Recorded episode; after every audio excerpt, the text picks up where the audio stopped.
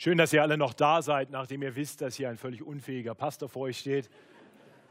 Herzlichen Dank für die lieben Worte und die Überraschung, die mich jetzt unter Druck setzt, vor allem zeitlich. Ich hätte eine Viertelstunde früher hier stehen sollen. Schauen wir mal. Ihr Lieben, woran, woran kann man erkennen, ob jemand gut im Glauben unterwegs ist? Was wäre ein guter Test, eine gute Prüfung, um festzustellen, was der geistliche Zustand von jemand ist? Was vielleicht dein geistlicher Zustand ist? Ein, ein tiefes Anliegen, alles zur Ehre Gottes zu tun? Ein, ein sehr lebendiges Gebetsleben? Tägliches, persönliches, intensives Bibelstudium. Ein, ein ausgeprägter Hunger nach, nach Gottes Wort und nach der Gemeinschaft der Gläubigen. Ich denke, all das wären gute Wege, um zu sehen, wie es dir geistlich geht. Aber was wäre mit der Frage danach, wofür du dein Geld ausgibst? Oder konkreter noch, wie viel du für das Werk des Herrn spendest? Was würde das offenbaren darüber, wie es dir geistlich geht? Wie sehr du den Herrn liebst? Nun, um keine falschen Gerüchte oder Sorgen aufkommen zu lassen, die Gemeinde hat keine große Finanzkrise, wir können alle unsere Rechnungen bezahlen. Mein Gehalt wird auch nicht verdoppelt nach zehn Jahren, sodass wir jetzt irgendwie noch eine große Fundraising-Aktion starten müssen. Keine Sorge.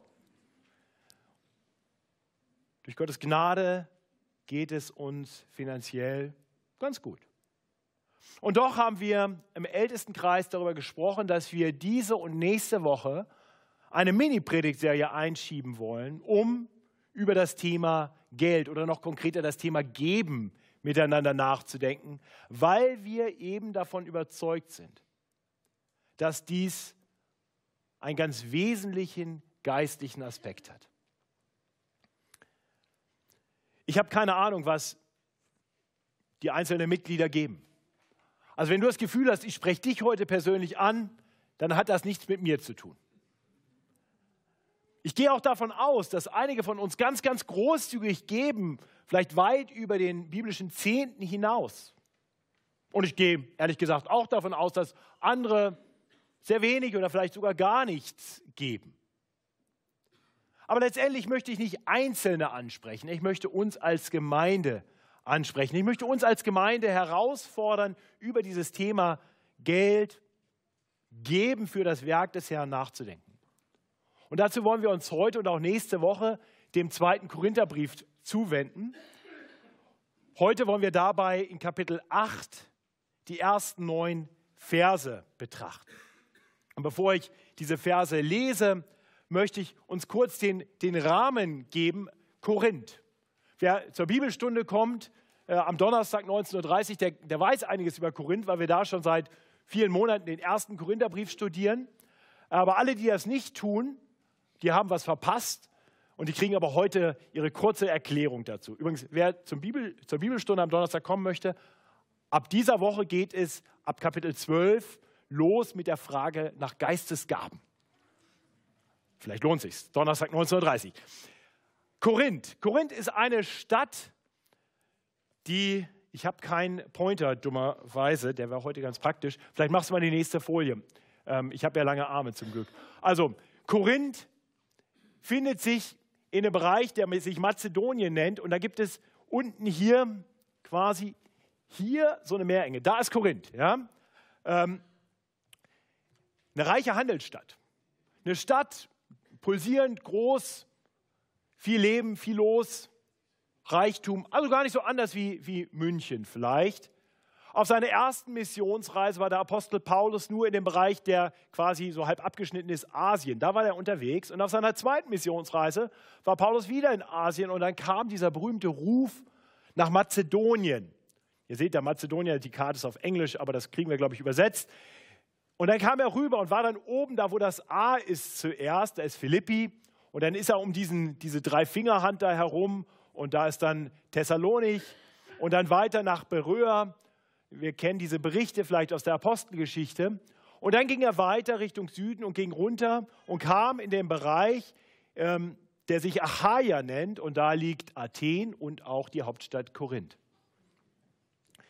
In Korinth war Paulus zum allerersten Mal nicht nur kurz an einem Ort. Bis dahin ist Paulus von Ort zu Ort gezogen und hat gepredigt, oft erst oder eigentlich immer erst in der Synagoge, dann äh, oft, wenn er in der Synagoge nicht durfte, noch mal kurz woanders. Aber er war an jedem dieser anderen Orte immer nur relativ kurz.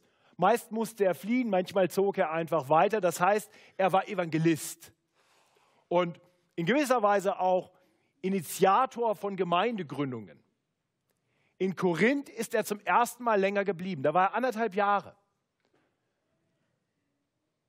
Paulus hat also seinen ersten Pastorendienst, wenn wir so wollen, in Korinth verbracht. Er kannte diese Gemeinde. Er hatte einen engen Bezug zu dieser Gemeinde. Er war dann weitergezogen. Auf der dritten Missionsreise war er dann länger in Ephesus, das ist noch in der Region Asien. Und von dort hat er einen ersten Brief geschrieben an die Korinther, weil er einiges gehört hatte über das, was da los war. In dieser Gemeinde, die er sehr liebte, zu der er eine ganz enge persönliche Beziehung hatte, aber in der nicht alles nur gut lief. Und dann hatte er Titus gesandt und hatte Titus beauftragt, Geld zu sammeln, die Korinther zu ermutigen, Kollekten zusammenzulegen die einige Zeit später abgeholt werden sollten. Kollekten nicht für die Gemeindearbeit, sondern Kollekten für das Werk des Herrn auch an anderen Orten, vor allem in Jerusalem. Und dann hatte Paulus offenbar gehört, dass die Spendenbereitschaft der Korinther nachgelassen hatte. Er hatte. Sie hat nicht mehr das gegeben, was sie eigentlich sich vorgenommen hatten. Und bevor er jetzt die Spenden einsammelt, schreibt er diesen Brief, um die Sammlung zu unterstützen. Also in gewisser Weise ist dieser Brief geschrieben an Christen, deren, deren Bereitschaft, sich in das Werk des Herrn zu investieren, nachgelassen hatte. Christen, die in ihrer Liebe für den Herrn, zumindest in diesem konkreten Bereich des sich Investierens, auch finanziell, in den Aufbau von Gottes Reich, die sich in diesem Bereich, die, ja, die da nachgelassen hatten, die nicht mehr das gaben, was sie eigentlich mal sich vorgenommen hatten. Und ich möchte für uns jetzt beten, dass der Herr uns durch sein Wort nicht nur in die Ohren spricht, sondern tief ins Herz. Dass wir unsere Liebe prüfen. Dass wir sein Wort mit weiten Herzen aufnehmen und dass es gute Frucht bringt. Zu Gottes Ehre. Ich bete mit uns. Himmlischer Vater, ich möchte dir danken für diese Gemeinde. Danke für die Jahre, die ich miterleben durfte, wie du Menschen in dieser Gemeinde zum Glauben rufst, im Glauben wachsen lässt, sie reifen lässt und sie bereit macht, sich in dein Werk zu investieren. Und Herr, wir vertrauen darauf, dass dein Wort der Grund für das alles ist. Dein Wort schenkt geistliches Leben, dein Wort schenkt Veränderung, dein Wort macht uns bereit, dir zu dienen, uns zu investieren in dein Werk. Und so wollen wir beten, dass dein Wort das auch heute in unseren Herzen ausrichtet. In Jesu Namen. Amen. Ich lese uns den Predigtext. 2. Korintherbrief, Kapitel 8, beginnend in Vers 1. Wir tun euch aber kund, lieber Brüder, die Gnade Gottes, die in den Gemeinden Mazedoniens gegeben ist. Denn ihre Freude war überschwänglich, als sie durch viel Bedrängnis bewährt wurden. Und obwohl sie sehr arm sind, haben sie doch reichlich gegeben in aller Einfalt. Denn nach Kräften, das bezeuge, bezeuge ich, und sogar über ihre Kräfte haben sie willig gegeben und haben uns mit vielem Zureden gebeten, dass sie mithelfen dürften an der Wohltat und der Gemeinschaft des Dienstes für die Heiligen. Und das nicht nur, wie wir hofften, sondern sie gaben sich selbst. Zuerst dem Herrn und danach uns, nach dem Willen Gottes. So haben wir Titus zugeredet, dass er, wie er zuvor angefangen hatte, nun auch diese Wohltat unter euch vollends ausrichte. Wie ihr aber in allen Stücken reich seid, im Glauben und im Wort und in der Erkenntnis und in allem Eifer und in der Liebe, die wir in euch erweckt haben, so gebt auch reichlich bei dieser Wohltat. Nicht sage ich das als Befehl, sondern weil andere so eifrig sind, prüfe ich auch eure Liebe, ob sie rechter Art sei. Denn ihr kennt die Gnade unseres Herrn Jesus Christus. Obwohl er reich ist, wurde er doch arm, um euretwillen, damit ihr durch seine Armut reich würdet. Ich möchte diesen Abschnitt mit uns in drei Teilen betrachten. Zuerst die Verse 1 bis 5 und wir wollen schauen auf das Vorbild der armen Mazedonier. Dann kommen, die, kommen wir zu den Versen 6 bis 8 und der Herausforderung an die reichen Korinther. Und dann schließlich wollen wir uns Vers 9 ansehen und dabei bedenken, warum das Werk des Herrn Jesus Christus absolut grundlegend ist für die Herausforderung zum großzügigen Geben. Zuerst also das Vorbild der armen Mazedonier. Paulus beginnt also seinen Aufruf an die reichen Korinther. Er schreibt das den reichen Korinthern, denen, die da in dieser Meerenge wohnen, wo viel Handel läuft damit, dass er die Großzügigkeit der, ihr erinnert euch weiter nördlich gelegenen Gemeinden in Mazedonien erwähnt. Philippi, Thessalonich, Beröa, vielleicht noch andere. Gleich zu Beginn betont er dabei, dass das, was er über die Gemeinde Mazedonien zu sagen hat, letztendlich Ausdruck der in ihnen wirkenden Gnade Gottes ist. Es ist Gottes Gnade, die in ihnen eine überschwängliche Freude produziert. Und diese Freude der Mazedonier wurde noch größer dadurch, dass sie Bedrängnis erlebten. Große Herausforderung, Verfolgung. Klingt erstmal überraschend, nicht? Freude, die überschwänglich wird durch Bedrängnis. Und doch ist das gar nicht so unlogisch, wenn wir für einen Moment darüber nachdenken.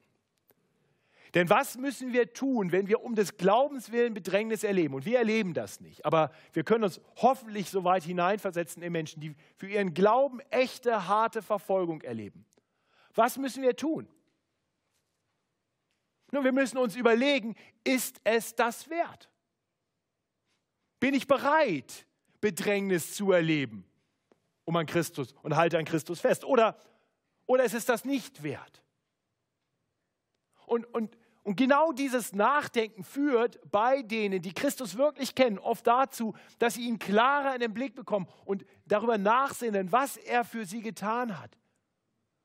Die Erlösung, die sie in ihm haben, eine, eine ewige Erlösung, eine Befreiung und ein Versprechen des ewigen Lebens, eine Zukunftsprognose, Perspektive, die, die großartig ist. Und die, und diese Mazedonier, die in der Bedrängnis genau darüber nachdenken mussten und entscheiden mussten, bin ich bereit, an Christus festzuhalten, die wurden gerade in diesem darüber nachsinnen. Froh, voller Freude an Jesus. Überschwängliche Freude. Und diese Freude war so groß geworden, dass sie nicht nur gaben, sondern dass sie über ihre Kräfte hinausgegeben haben. Und es scheint fast so, als wenn Paulus gesagt hatte, es ist gut, es reicht. Es reicht nicht, übertreibt es nicht. Ihr seid so großzügig. Und sie mussten ihn, es heißt, wie heißt es jetzt, sie mussten ihn bitten, sie haben ihn bedrängt, sie haben inständig darum gebeten, dass er ihre Gaben annimmt. Sie wollten unbedingt das gute Werk des Herrn unterstützen. Es war ihnen so ein großes Anliegen aus ihrer Freude heraus. Paulus beschreibt dieses großzügige Geben der Mazedonier mit den Worten, sie gaben sich selbst. Und dann sagt er, aber das war nicht fahrlässig, wie man vielleicht denken könnte. Das war nicht dumm, der Wahnsinn der Glaubenden. Nein, er sagt, das entsprach dem Willen Gottes, wie er am Ende vom Vers 5 sagt. Ihr Lieben, wie ist es mit unserer Freude am Herrn bestellt? Führt unsere Freude am Herrn uns dazu, uns voll und ganz in das Werk des Herrn zu investieren, uns quasi selbst zu geben, großzügig, auch finanziell zu geben, damit das Wort Gottes weiter ausgebreitet werden kann? Nun haben wir einen strategischen Nachteil gegenüber den Korinther, äh, gegenüber den Mazedoniern. Wir erleben keine Bedrängnis. Wir müssen uns schon eigenmotiviert aufmachen, um über das nachzudenken, was Gott für uns getan hat. Wir sind nicht herausgefordert durch Bedrängnis, dass wir immer überlegen müssen, lohnt es sich an Jesus festzuhalten, wie gut ist das Evangelium eigentlich wirklich? Aber ganz ehrlich, brauchen wir dafür Bedrängnis? Ist das notwendig, um, um zu sagen, ich möchte darüber nachsinnen? Manchmal höre ich von Christen, die sagen, mir fehlt so ein bisschen die Freude am Glauben. Fast so, als wenn die einfach vom Himmel runterfällt, so auf uns niederrieselt und dann, ha, jetzt bin ich wieder froh. Aber ganz ehrlich, wenn wir über Dinge nicht ab und zu mal nachdenken, uns nicht darauf mal wieder neu konzentrieren, dann, dann geht die Freude verloren. Wenn, wenn man als Ehepaar nur nebeneinander herlebt, dann, dann ist die Freude aneinander vielleicht nicht mehr so groß, aber wenn man sich wieder bewusst Zeit füreinander nimmt und, und äh, einander betrachtet und sieht, was man am anderen hat und darüber nachdenkt, wie der sich einbringt, dann, dann wächst die Freude hoffentlich wieder. Und wenn das mit deinem Ehepartner gerade schwierig ist, dann vergiss das Beispiel. Oder wenn du keinen hast, dann hilft das vielleicht gerade nicht. Es geht mir ja auch gar nicht darum, es geht mir um Jesus. Den hast du. Das ist der Bräutigam, den wir alle haben. Nimm dir Zeit und denk wieder neu nach darüber, was, was er für dich getan hat. Und ich hoffe, dann schlägt dein Herz höher und du bist bereit, dich zu investieren. Und ich möchte das deutlich sagen. Ich bin dankbar dafür, dass viele von uns das tun, dass wir mit frohem Herzen geben.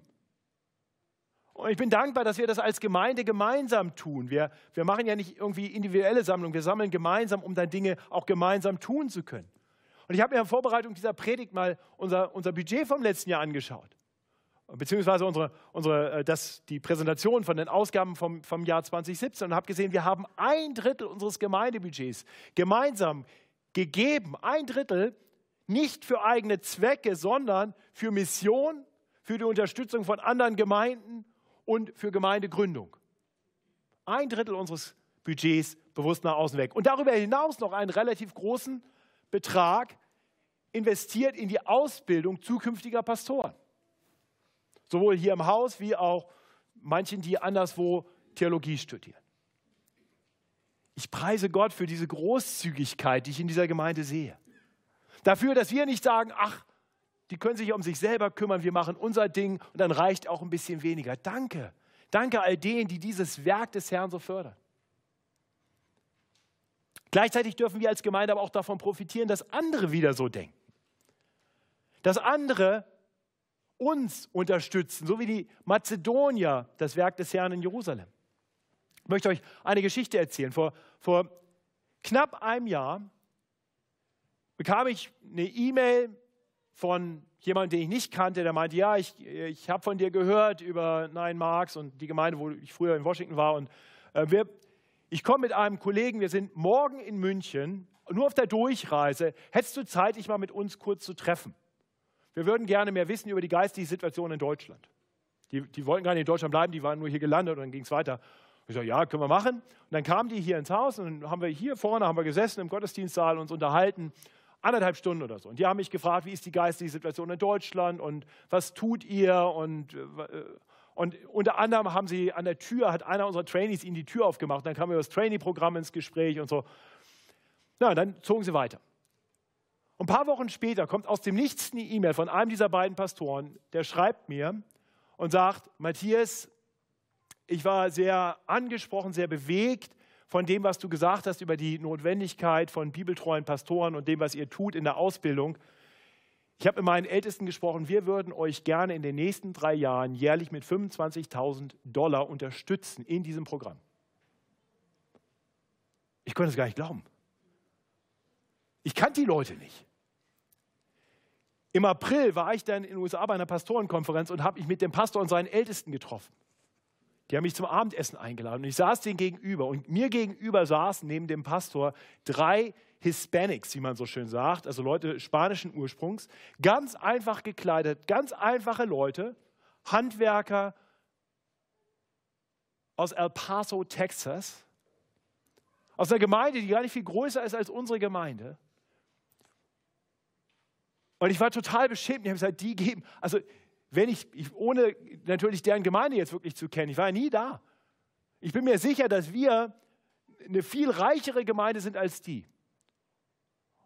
Aber es war für sie ein Herzensanliegen, es war ihnen eine Freude und sie die wollten darüber nicht diskutieren. Das war für die völlig klar, wir wollen uns investieren. Wir wollen, dass in der alten Welt, dass in Europa, dass in Deutschland, im Land der Reformation wir gesunde Gemeinden entstehen und wir wollen das. Das ist uns ein Herzensanliegen. Und das ist nicht mal die einzige Gemeinde, die das tut. Wir werden noch von zwei anderen Gemeinden unterstützt im Trainee-Programm, das uns also quasi als Gemeinde gar nichts kostet. Ich war, ich war wirklich überwältigt von dieser Großzügigkeit, von, von dieser Herzenshaltung. Und ich bete, dass der Herr diese Gemeinde in El Paso, Texas segnen möge für ihre Bereitschaft, über ihre Kräfte hinaus zu geben für das Werk des Herrn. Und dass ihre Freude immer noch überschwänglicher werde in dem Herrn. Das ist das, was in den Gemeinden Mazedonien der Fall ist. Und Paulus sagt, schaut euch dieses Vorbild an, liebe Korinther. Und damit möchte er sie herausfordern. Das bringt uns zum zweiten Punkt dieser Predigt. Wir, wir lesen, wie Paulus Titus nun zu den Korinthern schickt. In Vers 6 heißt es, so haben wir Titus zugeredet, dass er, wie er zuvor angefangen hatte, nun auch diese Wohltat unter euch vollends ausrichte. Vorher im zweiten Korintherbrief kann man schon lesen, dass Titus also schon mal in Korinth war, um Paulus Bericht zu bringen und er war zurückgekommen zu Paulus. Und bei dem ersten Aufenthalt dort, wohl ein Jahr vorher, hatte er ihm die Gemeinde aufgefordert, so wie andere Gemeinden anderswo auch, großzügig zu geben, auch gerade für die notleidenden Christen in Jerusalem und grundsätzlich für das Werk des Herrn. Und jetzt sollte er also zurückgehen, da wieder hingehen, der Titus, wird von Paulus gesandt um jetzt dieses Werk vollends auszurichten. Das heißt, das, was sie mal angefangen haben, sollen sie nun auch zu Ende bringen. Und zur Unterstützung von Titus schreibt Paulus hier. Und Vers 7 und 8 sind wirklich die Worte, mit denen er Titus unterstützt. Paulus schreibt den Korinther. Wie ihr aber in allen Stücken reich seid, im Glauben und im Wort und in der Erkenntnis und in allem Eifer, und in der Liebe, die wir in euch erweckt haben. So gebt auch reichlich bei dieser Wohltat. Nicht sage ich das als Befehl, sondern weil andere so eifrig sind, prüfe ich auch eure Liebe, ob sie rechter Art sei. Hier wird also deutlich, die Korinther sind reich. Die sind reich nicht nur materiell, sie sind reich, weil sie gut gelehrt wurden weil sie eine mit vielen Gaben ausgerüstete Gemeinde sind. Ich würde sagen, vielleicht auch ist das gar nicht so anders von uns. Ich hoffe, wir sind eine gut gelehrte Gemeinde. Ich weiß, wir sind eine Gemeinde, in denen viele Gaben sind. Und er sagt den Korinthern, gerade das sollte euch doch motivieren. Als von Gott so reich beschenkte, so gut versorgte Gemeinde großzügig für das Werk des Herrn zu geben. Paulus ist aber wichtig zu sagen, das ist kein Befehl. Nein, er möchte, dass sie nicht etwas tun, weil der Apostel es gesagt hat. Und ich möchte das deutlich sagen. Ich hoffe, dass keiner heute mit einem gewissen Schuldgefühl nach Hause geht und sagt, na, wenn der Pastor so drängt, dann okay, dann mache ich halt mal was. Lass es bleiben. Das will ich nicht. Das wollte Paulus nicht. Paulus geht es um das Herz, um die Herzenshaltung. Er sagt, liebst du den Herrn wirklich? Prüfe deine Liebe. Liebst du den Herrn mehr als dein Geld? Klammerst du dich an deine Finanzen oder bist du, bist du bereit, von dem, was der Herr dir gegeben hat, denn alles, was du hast, ist vom Herrn, bist du bereit, von dem, was er dir gegeben hat, zu geben, großzügig zu geben, damit sein Werk woanders weiter ausgerichtet werden kann? Und diese Herausforderung, die möchte ich uns gerne weitergeben. Als freie evangelische Gemeinde haben wir uns bewusst dafür entschieden, ausschließlich durch freiwillige Spenden unsere, unsere Ausgaben zu finanzieren. Freie evangelische Gemeinden haben sich ganz am Anfang dafür entschieden, nicht beim System der Kirchensteuer mitzumachen. Der Gründer der ersten Freien Evangelischen Gemeinde in, in Deutschland, Heinrich Hermann Grave, hat bei der Einführung der Kirchensteuer gesagt, das ist eine unevangelische Zwangsabgabe. Und ich finde, er hat recht. Kirchensteuer, unevangelische Zwangsabgabe, weil man aus Freiheit geben soll, mit frohem Herzen. Also wir sollen, wir sollen geben, nicht weil wir müssen. Aber wir dürfen durchaus mal fragen, so wie Paulus das hier tut. Prüfe deine Liebe. Woran hängt dein Herz? Was macht dich froh? Wozu führt deine Freude am Herrn dich? Und ich wünsche mir, dass wir, ähnlich wie die Mazedonier, aus dem Überfluss unserer Freude geben. Dass wir uns investieren, weil wir sagen, das, was, was mit dem, was ich gebe, geschehen kann, lässt mein Herz höher schlagen, höher als vielleicht, dass ich das Geld für mich behalte. Ich möchte dir konkret einfach ein paar Beispiele nennen. Dinge, die wir tun könnten, wenn wir noch großzügiger geben. Begeistert dich der Gedanke daran, dass wenn wir noch großzügiger geben, wir im nächsten Jahr Matthias Mockler als dritten Pastor in dieser Gemeinde anstellen können? Lässt das dein Herz höher schlagen? Der Gedanke daran, was das hier Gutes tun kann. Oder ist doch der Gedanke an das Bankkonto mit größeren Zahlen attraktiver? Am, Donnerstag hatte ich ein Treffen mit einem jungen Iraner, der ist vor, vor 16 Monaten geflohen aus Teheran, Christ, war dort in der presbyterianischen Kirche aktiv hat dort gelehrt, hat sich eingebracht mit seinen Gaben. Sehr begabter junger Mann, hat schon ein bisschen Theologie studiert. Der kam hierher, um über Theologiestudium zu reden, hat sich äh, interessiert für das Martin Buzer Seminar. Sagt, ja, ich brauche aber irgendwie auch eine Tätigkeit, ich muss mich finanzieren. Ist verheiratet, hat einen zweijährigen Sohn. Und in meinem Kopf wuchs so der Gedanke, wäre es nicht toll, wenn wir, wenn wir ihm eine Trainee-Stelle schaffen könnten, eine zusätzliche Trainee-Stelle wo wir einem, einem Flüchtling, der sehr gut Deutsch spricht, äh, sehr gut ausgebildet ist, ermöglichen, nicht nur weiter Theologie zu studieren, sondern auch unseren Flüchtlingen, unserer Flüchtlingsgruppe einen Pastor zu geben. Lässt es euer Herz höher schlagen und sagen, ich möchte mich investieren, damit das möglich ist, auch wenn ich vielleicht einen etwas weniger luxuriösen Urlaub dann machen kann, nur. Letzten Samstag war ich beim FEG-Bundestag und traf Raimund Pui, diesen begabten Pastor, den ihr hattet, bevor ich kam, der mir sagte, dass er in der FEG Erfurt die Situation hat, dass ähm, sie eine wachsende Jugendarbeit haben und sie einen Raum haben unterm Dach, der aber ziemlich verrottet ist, der ausgebaut werden müsste. Und das wollen sie auch tun, das haben sie auch dafür entschieden, aber sie brauchen noch Geld dafür. Und ähm, Raimund kann ganz gut so mit dem Zaunfall winken und auf gut Deutsch, hättet ihr was über für uns? Am Sonntag kamen zwei Geschwister auf mich zu, die sagten, hast du gehört über die Situation in Argentinien? Wir haben ja Missionare dort, die unter Bibelschülern arbeiten und ähm, die Versorgungslage wird immer schlechter. Ähm, und wir wissen eigentlich, dass diese Familie, um in der Landwirtschaft auf dem Gelände eben die Selbstversorgung steigern zu können, einen Traktor bräuchte. Könnten wir nicht dafür was geben? Gute Vorschläge, lauter gute Vorschläge, die ich, die ich immer wieder höre wo ich denke, ich würde so gerne sagen, wir haben einfach einen Überfluss an Gaben und wir geben. Lässt das dein Herz höher schlagen? Prüfe deine Liebe. Und ich hoffe, wir können sagen, ja, das wollen wir tun.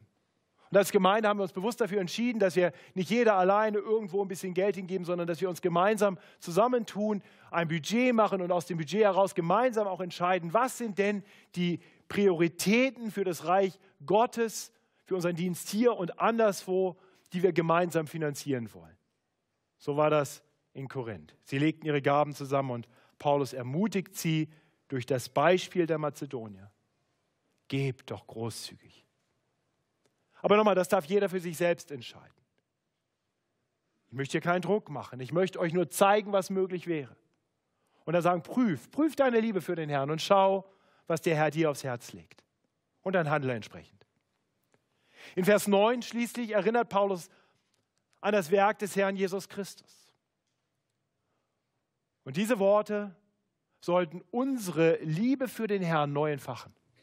Sie sollten die Liebe der Korinther für den Herrn neu entfachen und ich denke auch unsere. Sie sollten helfen, sie zu motivieren, nicht nur dem Vorbild der armen Mazedonier zu folgen, sondern auch dem des reichen Herrn Jesus Christus. Ich lese uns nochmal Vers 9. Ihr kennt die Gnade unseres Herrn Jesus Christus. Obwohl er reich ist, wurde er doch arm, um euretwillen, damit ihr durch seine Armut reich würdet. Kennst du diese Gnade? Ist Jesus Christus dein Herr? Herr über dein ganzes Leben. Das ist die Grundlage für alles, was ich bisher gesagt habe. Wenn unser großzügiges Geben nicht gegründet ist im Wissen um Gottes freie Gnade, dann kann uns unser Geben sogar schaden. Wenn du nicht klar bist im Hinblick auf die freie Gnade Gottes, wenn dir nicht völlig klar ist, was Jesus Christus getan hat, dann habe ich eine Bitte. Lass dein Portemonnaie zu. Es kann dir geistlich schaden, wenn du jetzt nach dieser Predigt denkst, ich gebe mal großzügig. Weil es sein könnte, dass du großzügig gibst mit dem Denken, dass du dir damit bei Gott irgendwas erkaufen kannst. Dass Gott dir dann wohl auch gnädig sein wird, wenn du gibst. Und das stimmt nicht. Das heißt, wenn du Vers 9 noch nicht wirklich verstehst, dann vergiss alles andere, was ich bisher gesagt habe. Von Natur aus haben wir alle ein Problem, das wir auch mit den großzügigsten Spenden nicht lösen können. Denn von Natur aus lieben wir Gott nicht so, wie wir es sollten. Er ist unser Schöpfer und er ist der Herr aller Dinge. Er verdient unsere Herzen und unseren Gehorsam aber das verwehren wir ihm immer wieder. Die Bibel nennt das Sünde. Und die Bibel erklärt, was der Sold der Sünde ist. Sie sagt, das ist der Tod. Wir alle hätten den Tod verdient, weil wir unsere Liebe nicht dem geben, der sie verdient hat, weil wir unseren Gehorsam nicht dem geben, der ihn verdient hat. Und deswegen stehen wir alle unter seinem verdienten Gericht. Und aus diesem Gericht können wir uns auch durch den größten Geldbetrag nicht freikaufen. Nein, es gibt nichts, was du zahlen könntest, um mit Gott ins Reine zu kommen. Um unsere Schuld abzutragen, musste etwas viel Größeres geschehen. Es musste jemand kommen, der bereit war, die Todesstrafe, die wir verdient hätten, auf sich zu nehmen. Und zwar einer, der selber nicht den Tod verdient gehabt hätte. Dieser eine ist gekommen. Das ist Jesus Christus, von dem hier die Rede ist. Allein aufgrund der freien Gnade Gottes verließ er, der ewige Sohn Gottes, den Reichtum und die Herrlichkeit beim Vater, die er für alle Ewigkeit schon beim Vater hatte. Er, der reich war, wurde arm. Er wurde in ärmliche Umstände, in einen Stall in Bethlehem hineingeboren. Und dann, nachdem er ein absolut vorbildliches Leben geführt hat, ein Leben, das ganz auf Gottes Ehre bedacht war und geprägt war von, von Liebe zu den Menschen, wurde er noch ärmer, er erniedrigte sich noch weiter. Er ließ sich alles nehmen. Seine Ehre, seine Kleider und sein Leben. Und so starb er den erbärmlichen Tod, den doch wir verdient gehabt hätten. Damit jeder, der, der sich ihm zuwendet, der ihn als seinen Retter und Herrn anerkennt, beschenkt würde. Beschenkt würde mit Vergebung von aller Schuld. Das ist das, was, Paulus hier meint. Er, dem, dem, dem als ewigen Gott eigentlich alles gehörte, wurde arm um unseren Und dann ist er am dritten Tage auferstanden, siegreich über Tod und Teufel und Sünde. Er ist aufgefahren in den Himmel und empfing dort vom Vater wieder Macht und Ehre und Reich. Er ist reich, der der arm wurde um unseren Willen. Und jeder, der sich ihm im Glauben zuwendet, empfängt von ihm das ewige Leben und wird zu einem Miterben. Der Apostel Paulus beschreibt dieses Erbe mit den Worten einem unvergänglichen, unbefleckten, unverwelklichen, herrlichen Erbe, das für uns aufbewahrt wird im Himmel. Das ist der Reichtum, den wir schon haben. Wenn du heute hier bist und Jesus Christus noch nicht wirklich als deinen Retter und Herrn kennst, dann möchte ich dich einladen, lass dein Portemonnaie zu und konzentriere dich voll und ganz darauf, ihn kennenzulernen. Komm zum, zum Christian Entdeckenkurs im November. Wir wollen schauen auf Jesus, ihn immer mehr kennenlernen. Darum geht es hier vor allem. Lerne die Gnade des Herrn Jesus Christus kennen, der, obwohl er reich ist, arm wurde um unseren Willen, damit wir durch seine Armut reich werden. Und wenn du das erleben durftest, wenn, wenn du sagen kannst, das weiß ich, ich bin reich, weil er um meinetwillen arm wurde. Wenn du weißt, dass er sich so für dich hingegeben hat, so deine Schuld getragen hat, da möchte ich dich einladen, besinn dich wieder neu darauf, sodass in dir wachsen kann diese überschwängliche Freude, die die Herzen der Mazedonier so erfüllt hat, sodass du dann auch aus dem Überfluss deines Herzens, motiviert durch die Liebe für den Retter und Herrn, großzügig wirst, immer großzügiger, sogar über deine Kraft hinaus. Das ist, wie wir in Vers 5 gesehen haben, der Wille Gottes. Und dafür möchte ich beten. Himmlischer Vater,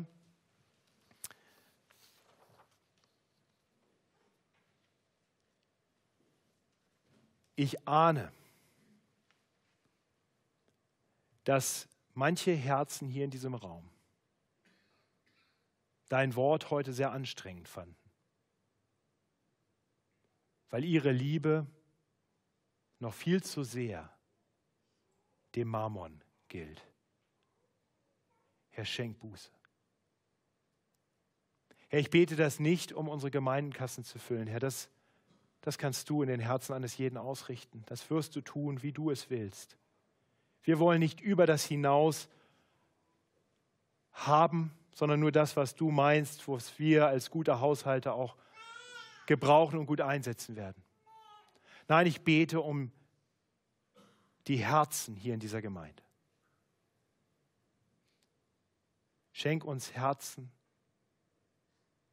die froh sind an dir, die dich lieben. Und hilf uns dann von dieser Freude aus, dieser Liebe Raum zu geben, auch in dem, was wir tun. Amen. Wir wollen